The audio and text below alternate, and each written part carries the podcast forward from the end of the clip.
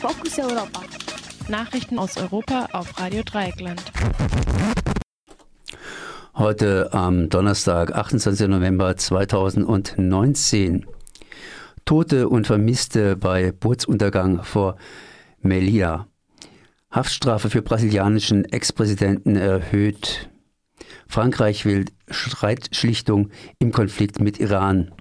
Erneute Proteste gegen kolumbianischen Präsidenten. Und nun im Einzelnen.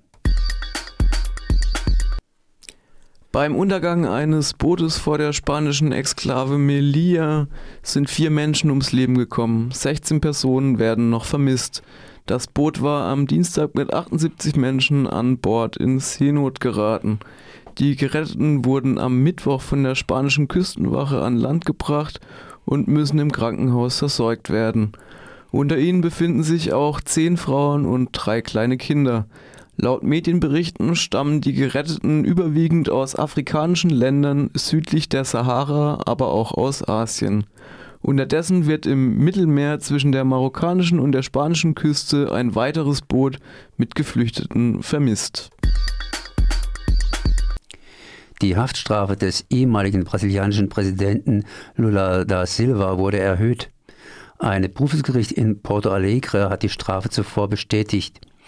Zu den ursprünglichen zwölf Jahren für Geldwäsche und Korruption kamen noch einmal fünf Jahre hinzu.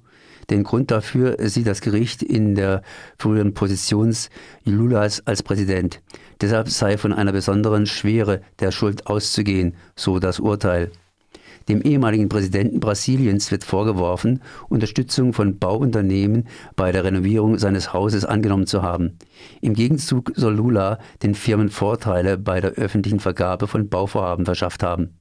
Lula verbüßte eigentlich bereits einen Teil der Strafe, vor rund drei äh, Wochen wurde der ehemalige Präsident allerdings vorerst entlassen. Ein Gericht hatte entschieden, dass Verurteilte bis zur Ausschöpfung ihrer Rechtsmittel auf freiem Fuß bleiben können. Daran ändert wohl auch das jetzt gefallene Urteil nichts. Im Streit um den Atomdeal mit dem Iran hat Frankreich ein Schlichtungsverfahren ins Spiel gebracht. Der Iran höhle das Abkommen immer weiter aus, erklärt der französische Außenminister Jean-Yves Le Drian. Spricht man so aus?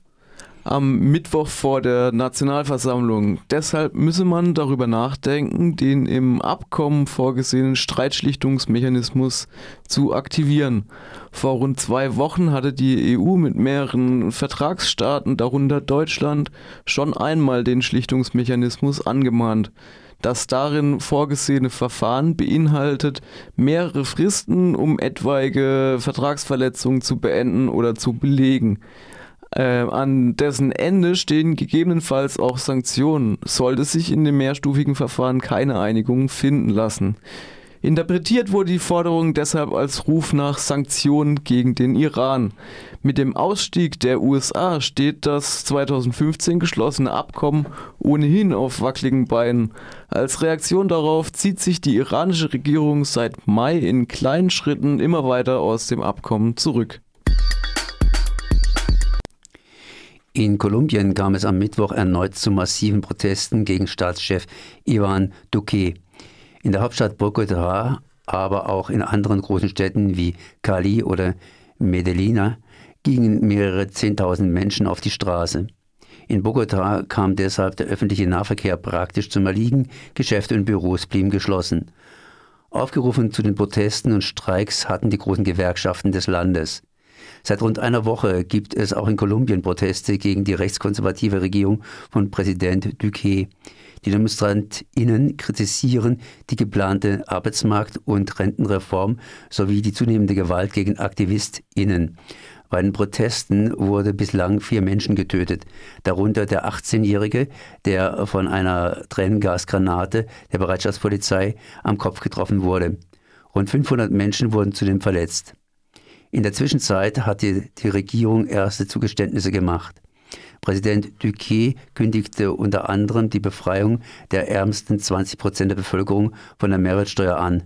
Zudem hat der Staatschef einen Nationaldialog ausgerufen und sich mit GewerkschaftsvertreterInnen, indigenen Gruppen und streikenden Studierenden getroffen. Fokus Europa. Nachrichten aus Europa auf Radio Dreieckland. Ja, das waren die Fokus Europa Nachrichten für heute, den 28. November 2019, zusammengestellt und geschrieben von unserer Kollegin Pia. Vielen Dank.